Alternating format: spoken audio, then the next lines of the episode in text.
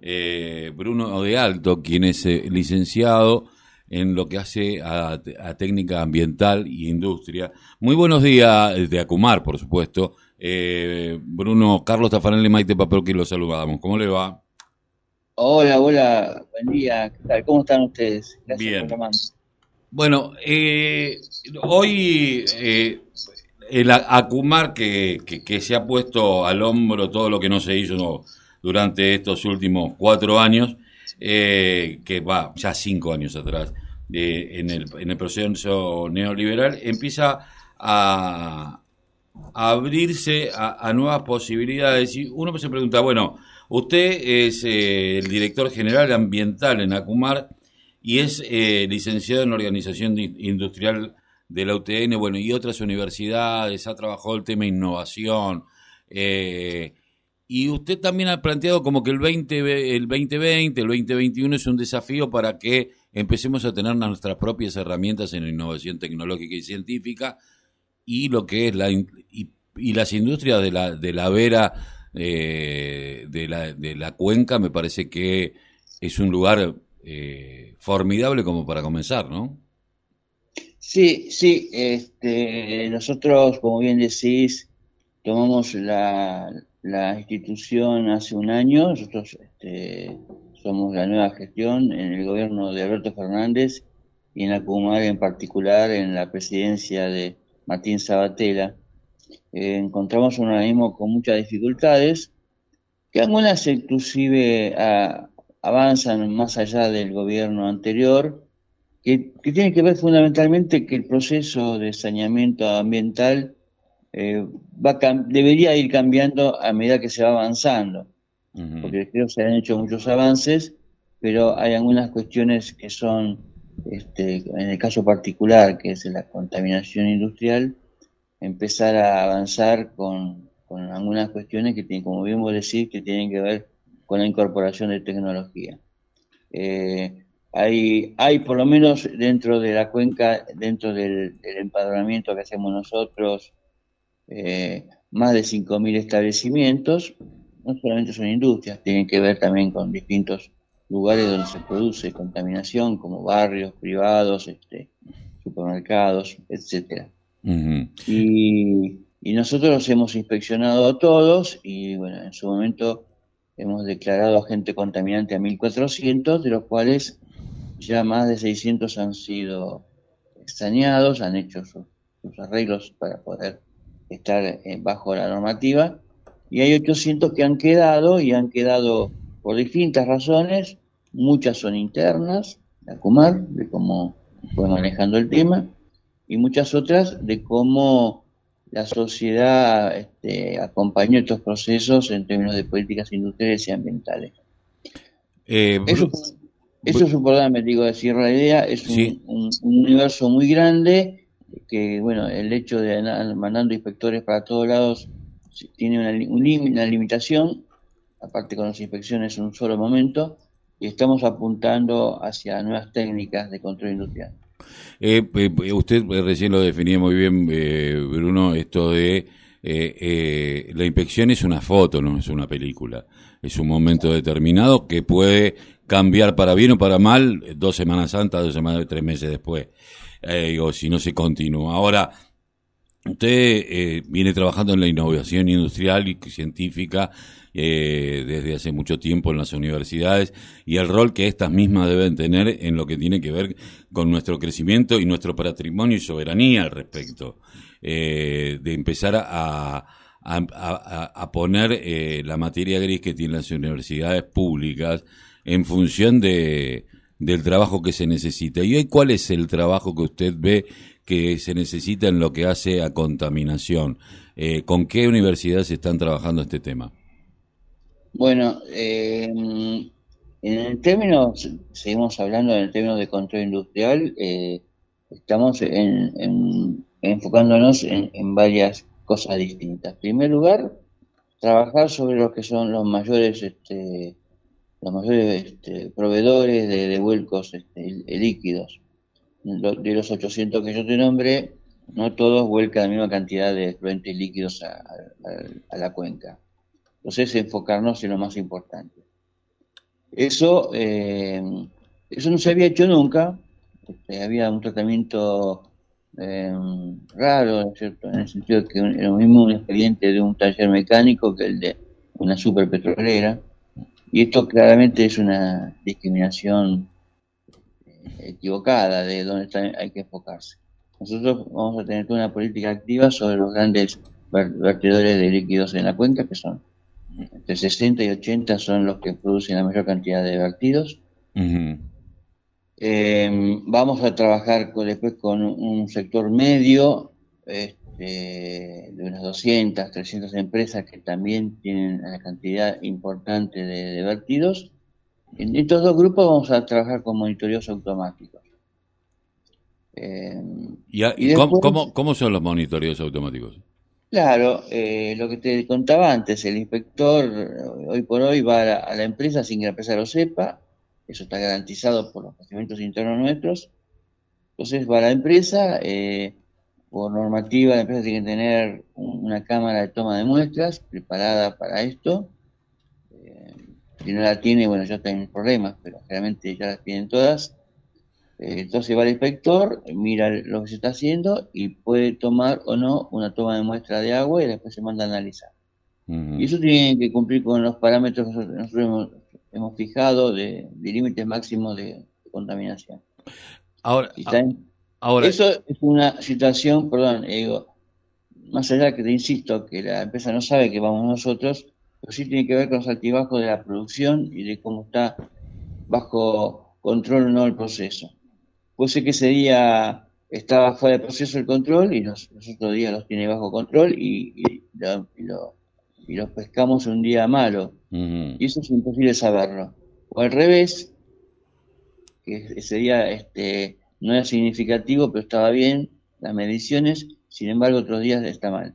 Eso lo queremos suplir con un monitoreo automático, que son los equipos que se conectan ahí y mandan por internet este, señales a nuestra base de datos de cómo va funcionando cada media hora, toma una muestra, los sensores lo, lo, evalúan y nos pasan información. Eh, y, el tema de la, de la financiación de, de, este avance tecnológico desde Acumar, ¿quién lo banca?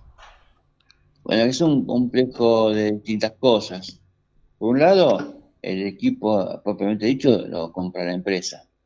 En ese sentido estamos este, desarrollando eh, prototipos para que la industria nacional sea proveedora de esos equipos. Que haya dos o tres alternativas este, para que las puedan comprar en, empresas nacionales. Inclusive avanzando con un convenio con el INTE que estamos haciendo para que los sensores, que son equipos importados, se puedan fabricar en el país. Eso por un lado. Nosotros eh, sí estamos invirtiendo en, los, prototipos para que existan. Y mm, también eh, estamos em, gestionando un PAC, que sería un programa de asistencia económica a las empresas para que lo puedan comprar y puedan hacer sus inversiones en la adecuación.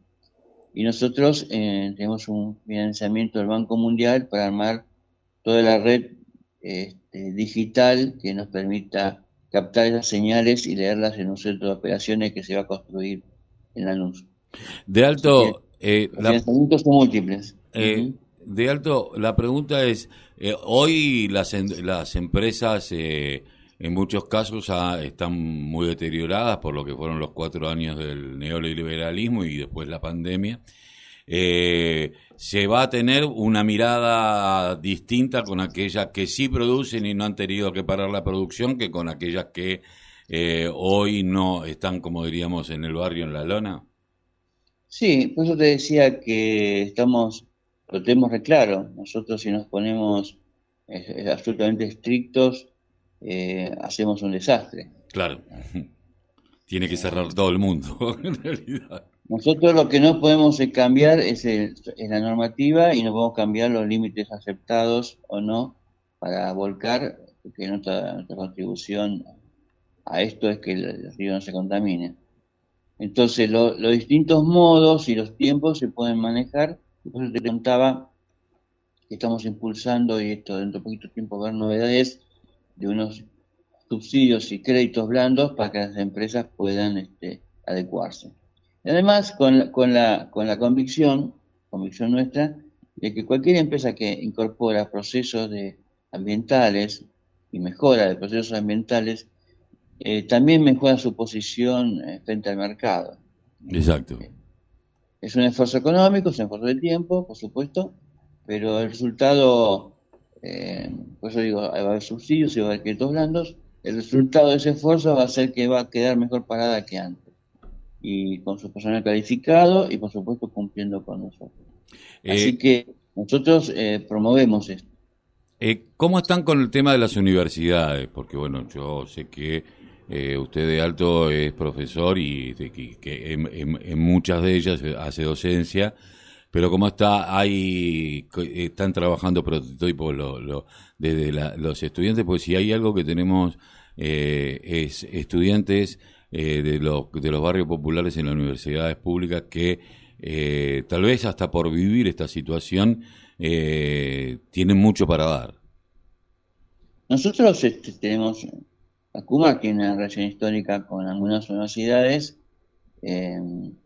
realmente proveyendo de algunos servicios ultra calificados. En este caso, la Universidad de La Plata es una de esos ha, habido experiencias con la UTN, experiencias con la Universidad de San Martín, y después con todas las universidades de la cuenca se está generando un efecto asociativo y estratégico, que eso es una parte de la política nuestra, eh, que no solamente es de pedir alguna cuestión de alguna, cuestión calificada con unos laboratorios que tiene la universidad que nos sirve a nosotros, sino que sería, como decís vos, un efecto asociativo que realmente la fuerza creativa e innovativa y el conocimiento aplicado en los problemas que son, algunos son de los barrios que vos decís, porque la cuenca no es solamente el riachuelo, estamos hablando del, del río Matanza y todas las subcuencas que llegan profundamente al Gran Buenos Aires y gran parte de la provincia de Buenos Aires. No, seguramente. Entonces, eh, esos problemas ambientales son de los barrios de quienes viven, ¿no? Son los que pues, pueden trabajar e investigar. Entonces estamos, por eh, la, cuenca, tiene muchas universidades, este, tiene la, UTN de Avellaneda, después tiene la Universidad de Lanús, tiene la Universidad de Avellaneda, la Universidad de La Matanza, Loma Zamora, la, Guillermo Brown, la Universidad Nueva de Almirante Brown, la, Universidad 1 de Merlo, es decir, están todas este, convocadas por nosotros en distintos proyectos. Eh, eh, de alto, por último, la última preguntita, eh, ¿qué perspectiva o, de tiempo, a pesar de que las pandemias, bueno, nos ha, nos ha roto el tiempo, ¿no? De alguna manera. Es verdad, estamos suspensos.